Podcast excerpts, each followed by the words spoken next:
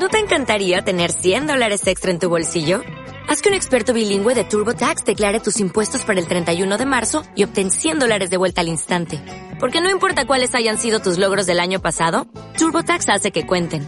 Obtén 100 dólares de vuelta y tus impuestos con 100% de precisión. Solo con Intuit TurboTax. Debes declarar para el 31 de marzo. Crédito solo aplicable al costo de la presentación federal con TurboTax Full Service. Oferta sujeta a cambios o cancelación en cualquier momento. ¿Estás cansado de oír siempre lo mismo y escuchar la misma canción una y otra vez?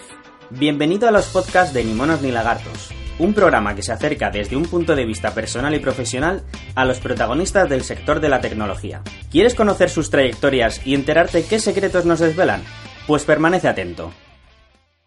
Jorge Barroso,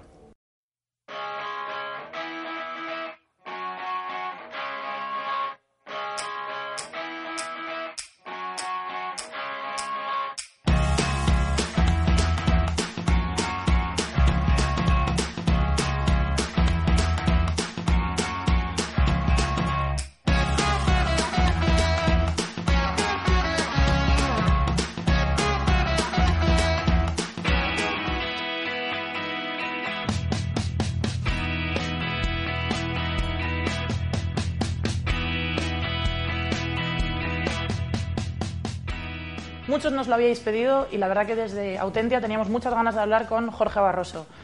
Empieza aquí nuestro Ni monos ni lagartos con él, que es un profesional que lleva más de 10 años desarrollando, primero en el campo de los videojuegos, posteriormente en Twenty, donde terminó siendo el lead del equipo de Android, y ahora mismo estamos en Karumi, como he dicho, que es la empresa que ha formado junto a otros dos socios.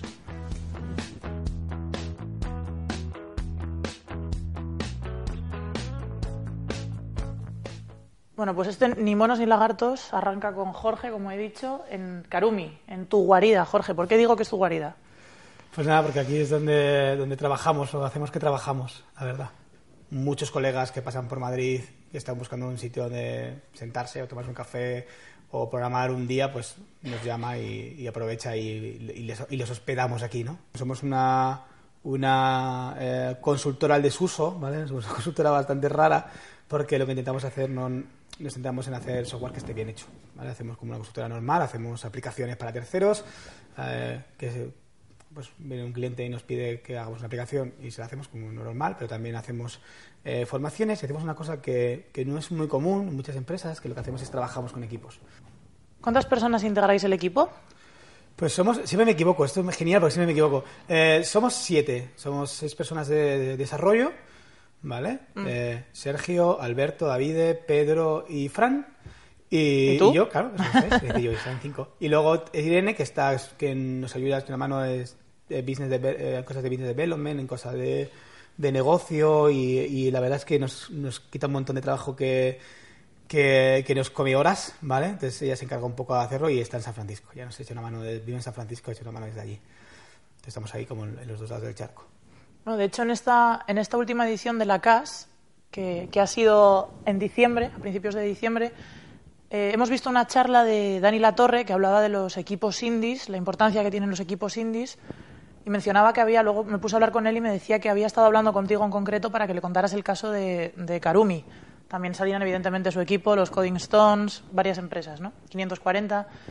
Eh, ¿Por qué es importante ser indie y qué es ser indie? Es que no sé cuál es el concepto indie. Que, Equipos pequeños. Equipos pequeños. vale, pues somos indies. No, nosotros lo que queremos ser, somos, eh, queremos en, por nuestra forma de ser, la naturaleza de Karumi, eh, por nuestras bases es que queremos ser un equipo pequeño, ¿vale?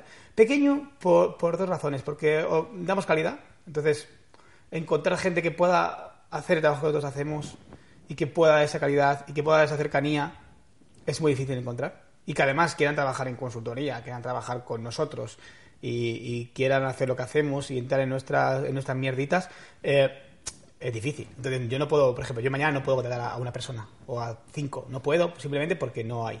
¿Vale? Y luego lo otro, porque en Karumi, del, digamos, de los que montamos Karumi, eh, no, ninguno, ninguno quiere dejar de programar. Ninguno quiere dedicarse a hacer tareas de gestión. Y cuando eres más de 8, 9, 10 personas, ya hay alguien que tiene que estar gestionando. ¿Vale? Y no queremos, a ninguno nos apetece. Entonces no queremos hacer cosas que no nos gustan. Entonces queremos aportar valor de la forma que, sabemos y que queremos ser felices. Bueno, has contado los servicios que hacéis, pero no solo de servicios Vive Karumi, ¿no? También hacéis de vez en cuando caramelitos para que tengáis a los programadores motivados. Bueno, pues sí, intentamos dedicar eh, tiempo, es una cosa que teníamos en el ADN de Karumi desde que, decidimos que, era, que queríamos dedicar parte del tiempo del desarrollo eh, del año a hacer cosas nuestras propias. El año pasado dedicamos dos meses a hacer bastante open source, a pulir Rossi, a pulir eh, Button UI, a pulir, eh, a sacar Dexter, que la verdad es que tuvo bastante éxito y mucha gente utilizándola. Debería ser open source y este año pues vino, pues hace unos meses vino Pedro con la idea de, Flow Up una idea que tenía él y nos pareció una idea muy buena, entonces siempre decíamos eso, que queríamos dedicarle tiempo a hacer cosas nuestras propias. ¿Cuáles son los próximos pasos que, vais a dar aquí en Karumi, Jorge? ¿Cuáles son los próximos Karumi? Pues no lo sé, es que somos, eh, la verdad es que somos lo peor, ¿sabes? O sea, justamente hace un minuto lo hablaba con David, era como, eh, no sé qué hacemos y caemos siempre de pie, ¿no?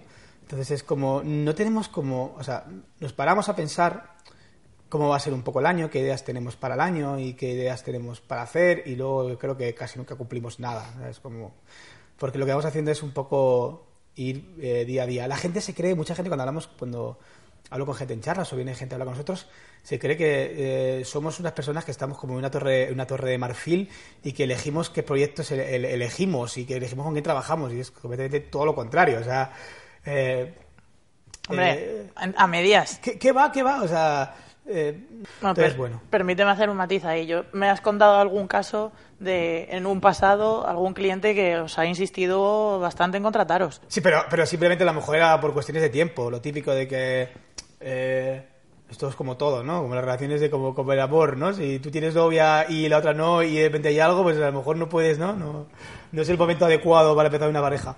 Oye, justo hoy hemos conocido la noticia de, de Jovan Talent, que han despedido a, bastante gente, a 50 personas creo.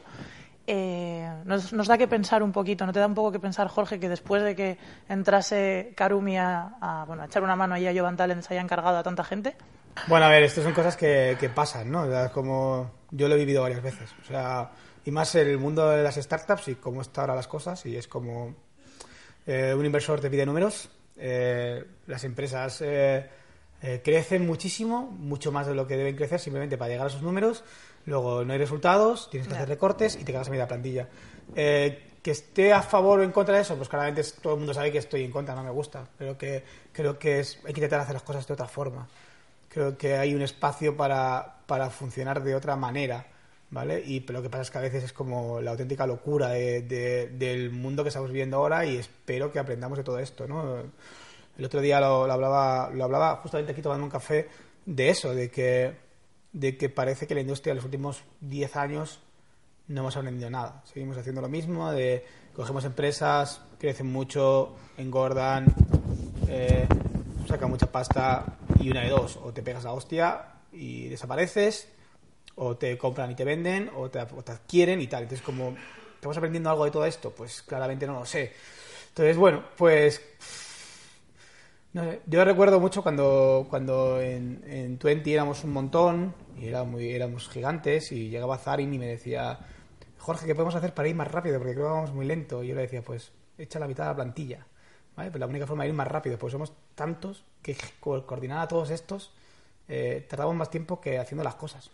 Entonces, a veces más gente no es ir más rápido o mayor calidad y tenemos que aprender a hacer las cosas bien. Y también habrá que enseñar a los inversores a, hacer las cosas bien. ¿no? Entonces, bueno, me parece una pena lo de Jovan Talent, ¿vale? Porque además eh, eh, sé que, porque, porque conozco a, los founders y conozco a, la gente que está allí y, sé que son gente con muy buena intención, son gente que, que, mm. son muy buena peña, pero bueno, supongo que lo de siempre, o sea, al final sobre todo cuando te metes en inversión, pues tienes tus inversores, tienes tus jaleos, tus rollos y... Lo que decías que estabas hablando con un café el otro día aquí fue un poco el, abstract de tu charla de Codemotion, ¿no? Fue un poco el abstract de mi charla de Codemotion, ¿no? O sea, mi charla de Codemotion no Saliste allí a hombros, por cierto, por la puerta grande. Joder, la verdad es que yo me esperaba lo contrario. O sea, yo cuando di esa charla tenía mucho miedo a esa charla porque digo, puede pasar dos cosas. Que, bueno, puede pasar tres cosas. Que a la gente le mole, que era la que yo tenía menos... menos eh, Mm, conciencia de ello, eh, que la gente diga, esto estás diciendo obviedades, estás siendo el capitán obvio, ¿vale? Y ya sabemos todo esto. o eh, eres un gilipollas, eh, métete tus opiniones por, donde te quepan, ¿no? Recuerdo que eh, hablaba pues, del material a Aquaemotion, a lo mejor hubo como dos meses, tres meses. Recuerdo que hablaba con gente, hablaba con, con, Diego en Londres, o, o, hablaba con Pedro, o hablaba con estos y le decía, esto que sepas que lo voy a poner en la charla. O, por ejemplo, con Raúl Raja, Raúl Raja dijo lo de lo de la parte del Craftman y tal, me, dice, me dice, tío, ¿qué tienes que hablar del Craftman? Y dije, lo voy a hacer y iba a ser como sponsorizado por Raúl Raja, ¿no? Sí, bueno, que has hablado con gente como Diego, que Diego está en Londres, pero he hecho la vista atrás de todos los sitios que me has dicho en los que has estado y no sé si llevas alguna cuenta de número de ciudades a las que has, eh, por las que has pasado, número de eventos, charlas que has dado, porque es bastante impresionante. las, charlas, las, como las tengo que registrar para el Google Developer Expert, pues más o menos tengo un, tengo un, las cuento, ¿vale? Las voy contando. Y, me parece que el año pasado fueron como 50 y pico charlas. Qué barbaridad. Y este año ha sido como van a ser como 46, 47 charlas. Madre mía. Eh... En ciudades unas cuantas, ¿eh? ciudades he estado este año en...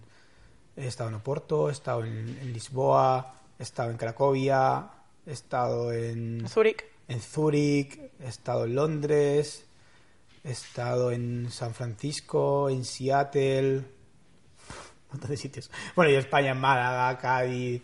Eh, Guadalajara, Madrid, Barcelona. Cáceres. Cáceres, madre mía. No, no, si está claro que hablar en público no te cuesta. De hecho, yo sé cuáles son, me has contado cuáles son tus antecedentes, de dónde te viene esa facilidad para relacionarte con la gente y perder el miedo escénico, y no son antecedentes en el mundo del teatro, precisamente, ¿no?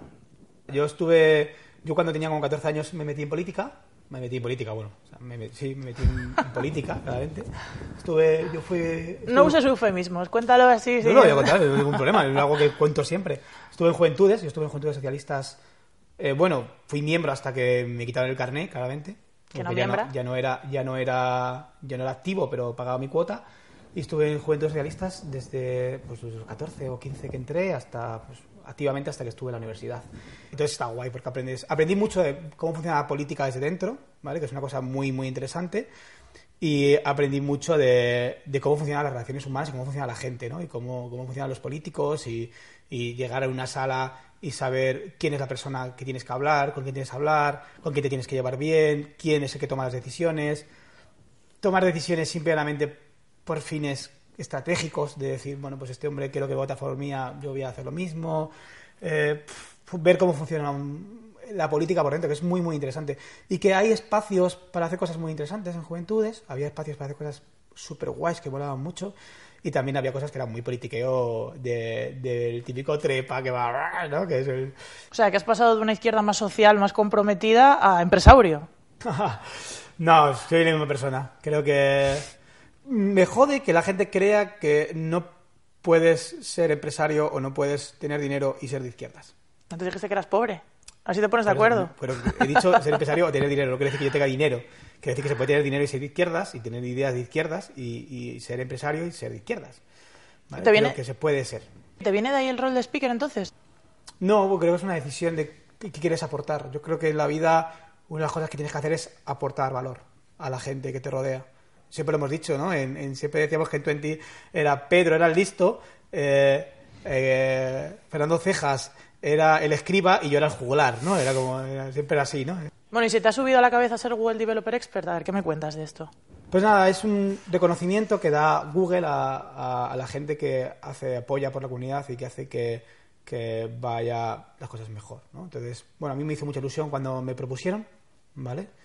Y bueno, es un proceso, pues te hacen un par de entrevistas eh, con, con, otro de Developer y otro de Google, y en verdad ellos no te piden nada, o sea, no es algo que, sea una exigencia, sino que es como un reconocimiento de, joder, estás haciendo un trabajo muy guay para una tecnología que es nuestra, pues te vamos a ayudar. ¿vale? Te vamos a ayudar, pues cómo, pues, pues te ayudan, por ejemplo, a a, dar una charla, a lo mejor un evento, imagínate un evento que no tiene dinero para traerse un speaker, pues ellos te, te, hacen, te costean parte de ese, del viaje o, del alojamiento, o te dan acceso a tecnologías que aún no han salido, o te, no sé, o hacen, te dan acceso a documentación, o puedes, tienes un, un trato más cercano con, con el equipo de desarrollo de, por mi caso, de Android, de Google, y eso pues es chulo para un desarrollador, ¿no? Poder, poder hablar con la persona que está haciendo la herramienta que tú utilizas que además suele ser gente muy inteligente, pues siempre es muy interesante, ¿no? Entonces, bueno, a mí me parece muy bien, me parece que me parece un win por parte de, Google que creo que es una forma de apoyar a la comunidad y de apoyar es una forma de reconocer a la gente que, invierte tiempo. Yo siempre he dicho lo mismo, yo el trabajo que hago lo haría igual eh, siendo Google Developer, pero no, ¿sabes? Para mí es indistinto, simplemente que Google me eche una mano en hacerlo. Que Google... Eh, que Google no me echara esa mano, pues supongo que saldría de mi bolsillo. Entonces yo agradezco bastante ¿no? que, que, me apoyen en, hacer muchas cosas. Oye, Jorge, ¿qué te parece si hacemos la siguiente parte de la entrevista en, en un sitio que parece que no está consensuado, pero lo hemos consensuado previamente, eh, en un sitio relacionado con una de las aficiones que tienes más latentes? Me encantaría, vamos, a genial.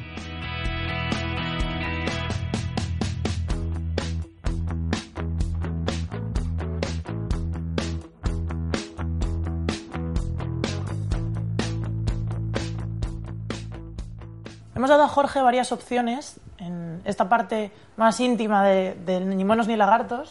Hemos decidido venir aquí a la comarca de los juegos y digo hemos porque Jorge también ha estado en el ajo de, la decisión. Me ha quedado muy sorprendida al llegar aquí y ver que eres el socio número 6 de esta tienda, de la comarca de los juegos. Esta faceta gamer tuya, para todo aquel que no lo conozca, que serán pocos, porque la verdad que te prodigas bastante en Twitter con, este tema y das bastante visibilidad.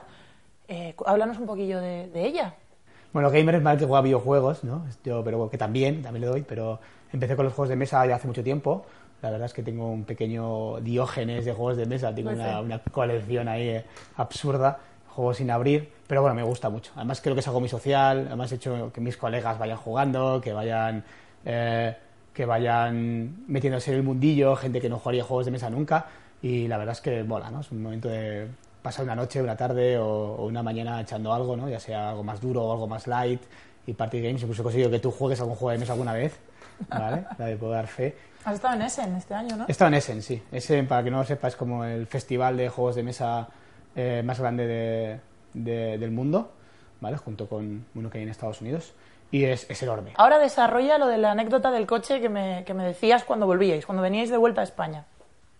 Bueno, es que fue gracioso porque nos pararon a la vuelta, nos pararon dos veces. O sea, nunca me han parado con el coche. Y me paró, me paró la, primero la policía eh, en Francia. Entonces, claro, nos paró la, policía en Francia y, y, claro, no sabíamos cómo decir en francés juegos de mesa. Porque luego me enteré que, claro, nosotros decíamos board games, eh, board, no sé qué, juegos, nosotros hacíamos como una mesa. Y en inglés son juegos, eh, en francés son juegos de sociedad. Ah. Es, no sé, bueno, la traducción es juegos de sociedad. Seguro que David sabe cómo es. Y, y claro, no los entendían. Entonces ya hasta que bajamos del coche, abrimos el maletero y fue como, bueno, fue muy loco. Y, en España es para la Guardia Civil. Y igual, eh, ¿dónde venís? Me venimos de, de, Essen. ¿De qué? Pues de un festival de juegos de mesa. Y era como, de videojuegos, pues ya hay los ordenadores. No, no, no. Y abrimos el maletero y yo, claro, yo yo llevaba como todo el maletero lleno de juegos de mesa. O sea, llevaba todo. O sea, llevaba a lo mejor, pues llevaba como 60 juegos de mesa. Y, y, los tíos, y el tío flipando. Pero estos son juegos de mesa todos. Sí, hay tantos. Y el tío, yo juego, y me decía el guardia civil, yo juego al rol, yo juego al rol. Y yo, ah, no, yo al rol no juego, hace tiempo que no juego al rol, no sé qué. Y era, era alucinante, claro. Y mientras tanto, yo hablando con el pavo de juegos de mesa, y eh, el otro guardia civil cacheando a mi, colega, a Luxo, porque quería que llevaba drogas, porque llevaba porros. Pero te, te hizo tirar algo, y yo que no, que no tiro nada. Yo hablando de juegos de mesa con el tío. ¿Eres un tópico con patas o hay algo más? Quiero decir, ¿eres informático? ¿Te gustan los juegos de mesa, los videojuegos? ¿Qué más? Pero no soy nada friki. No, que va, no, no. soy una persona curiosa. Entonces, sí que es verdad que como, curioso que soy, eh, me molan las, las, las, movidas, ¿sabes? O sea, pues veo cómics, eh, manga, veo películas, pero yo qué sé, o sea, no me gusta, por ejemplo, no veo películas, veo, tanto puedo ver películas superiores, pero puedo ver clásicos. Por ejemplo, tú y yo hemos hablado mucho de, clásicos, de cine, de incluso clásicos españoles, cine coreano, cine japonés, cine francés, sueco, pero lo que sé, o libros también, ¿no? Entonces, sí me ha muy curiosa, o viajar, o, la, o el arte, o me gusta cualquier cosa. Entonces cojo un tema y, lo, y, le meto como cuatro meses a tope y de ahí saco como unas experiencias y a lo mejor me olvido hasta dentro de unos meses. Sí, está claro que no paras, eres un tipo además muy social, ahora te has apuntado a swing, es tu última locura. Sí, me apunto a clases de swing, la verdad que sí. ¿Cuánto tiempo eh, llevas? Eh, cuatro meses, ¿no? Llevo como, sí, cuatro o cinco meses ya, madre mía. No he aprendido nada, la verdad. No, eso no es verdad.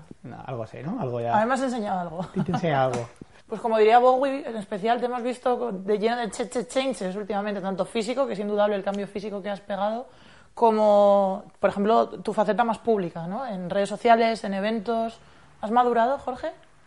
Hay como, como dos, tres puntos de inflexión en, en esto, que es, eh, yo me gusto, soy, tú me conoces, soy de humor, eh, me gusta el humor zafio a veces, ¿no? Creo que es una parte, una parte, el humor puede ser inteligente, pero hay una parte del humor zafio que me hace gracia. Me parece que el humor zafio es gracioso y puede ser gracioso. El problema es que eh, no todo el mundo lo entiende. O sea, no todo el mundo le puede hacer gracia las mismas cosas. Y lo segundo es también tenemos que darnos cuenta en, el ámbito en el que estamos cuando hablamos de cosas. Di una charla en, en Cold Motion donde estaba basada en una película, estaba basada en la película de Woody Allen de todo lo que quiso ser sexo y nunca se atrevía a preguntar. Y, entonces hay una escena que cogí una escena de la película que era, que era un pecho gigante, que es una escena muy guay de la peli. pero alguien me dijo, oye, esto puede sentar mal. ¿Vale? Esto puede sentar mal a la gente que va a ver tu charla porque, porque a lo mejor no se sienta a gusto viendo a un tío con un crucifijo y un pecho gigante. Y dije, tienes toda la razón, de Dios. Entonces voy a intentar que la gente no se sienta mal. Yo siempre quiero hacer que la gente esté a gusto. Y en Twitter me pasó también, tuve, tuve una movida en Twitter que hace como, como cuatro meses o algo así, pues ponía algo y, y había, un, y había gente que yo creo que muchos ni me seguían que empezaban a trolearme. Y me daba mucha pereza me daba mucha pereza que yo pusiera algo y la gente empezara a decirme, ve, porque no sé qué, no sé qué, y era como... Dije, pues... ¿Recuerdas lo que era? No me acuerdo, la verdad es que no me acuerdo, porque fueron como un par de veces, no me acuerdo. Pedro Chaparro me lo dice mucho, dice, tío, ya hemos perdido ese, ese, ese, ese punto grosero, ¿no? Entonces escribo las frases y las envío a Chaparro y nos reímos los dos y ya está. Bueno, ¿Y te has tenido que censurar en algún momento? No solo con este, a lo mejor, la autocensura que estabas diciendo que, que, te impusiste en, esta, en este Motion, sino ¿te has visto obligado a, autocensurarte en algún momento? Que es una pregunta que de alguna forma también le, hicimos a, le hice a Javi Santana en, en, su, en su Ni monos ni lagartos, porque bueno, es bastante troll, entonces se lo tenía que preguntar si ¿Autocensurarse en qué sentido? o censurarte, o que alguien te haya censurado. Tenía una charla Sabes que me, gusta siempre empezar las charlas con una imagen, siempre suelo poner como un chiste, un algo, algo que me va a ser, a ser como hilo conductor de lo que voy a hablar. Y entonces tenía, tenía, iba a hablar de una charla donde hablaba de que la gente usa mal las herramientas, ¿vale? Entonces eh, cogí un, un chiste de, de, Noguera, en la charla cogí un, un, chiste de Noguera que se llama Cristo mal, que aparece Cristo mal crucificado. Está, está el, la cruz y está Cristo mal crucificado. ¿vale? Entonces, eh, había puesto eso en la slide, entonces di la charla con, con eso. Pero cuando iba a repetir la charla, eh, la daba en la daba en Codemotion.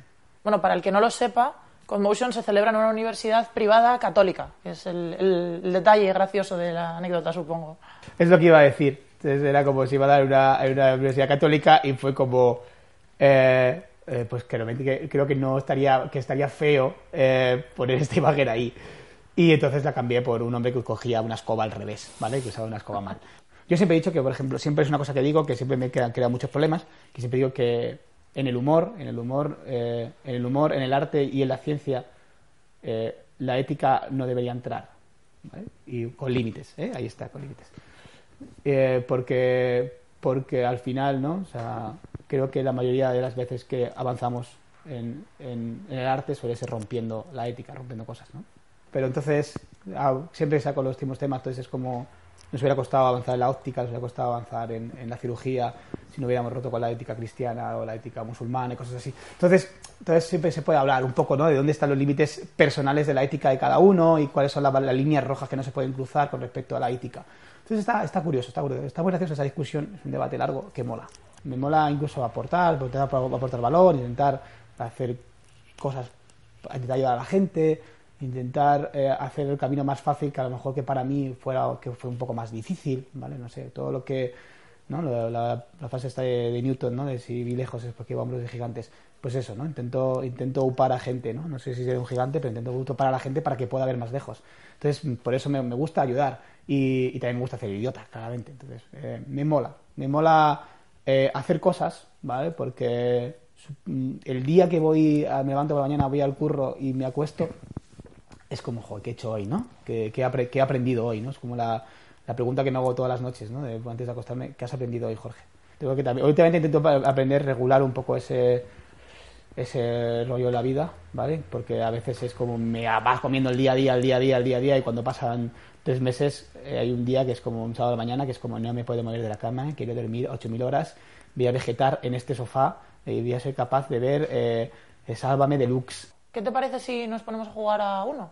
Buah, sí, te, mira, creo que vamos a jugar. Hay decir unos cuantos. Creo que vamos a jugar a Mondrian, que es de unos colegas. Me suena perfecto. Y así descansas un poquito. Sí. Estás que no paras. Venga, Eso es. vamos a jugar. Oye, muchas gracias por, por haberte prestado a salir en el Ni Monos ni Lagartos. Gracias a vosotros por, por invitarme a estas cosas. Tenía unas ganas ya de que salieras. Doy fe. Espero hacerlo mejor que Bonilla, pero bueno, eso es fácil. Hala. Ahí te la he dejado tirada, Bonilla. Bueno, muchas gracias, Jorge. Vamos allí.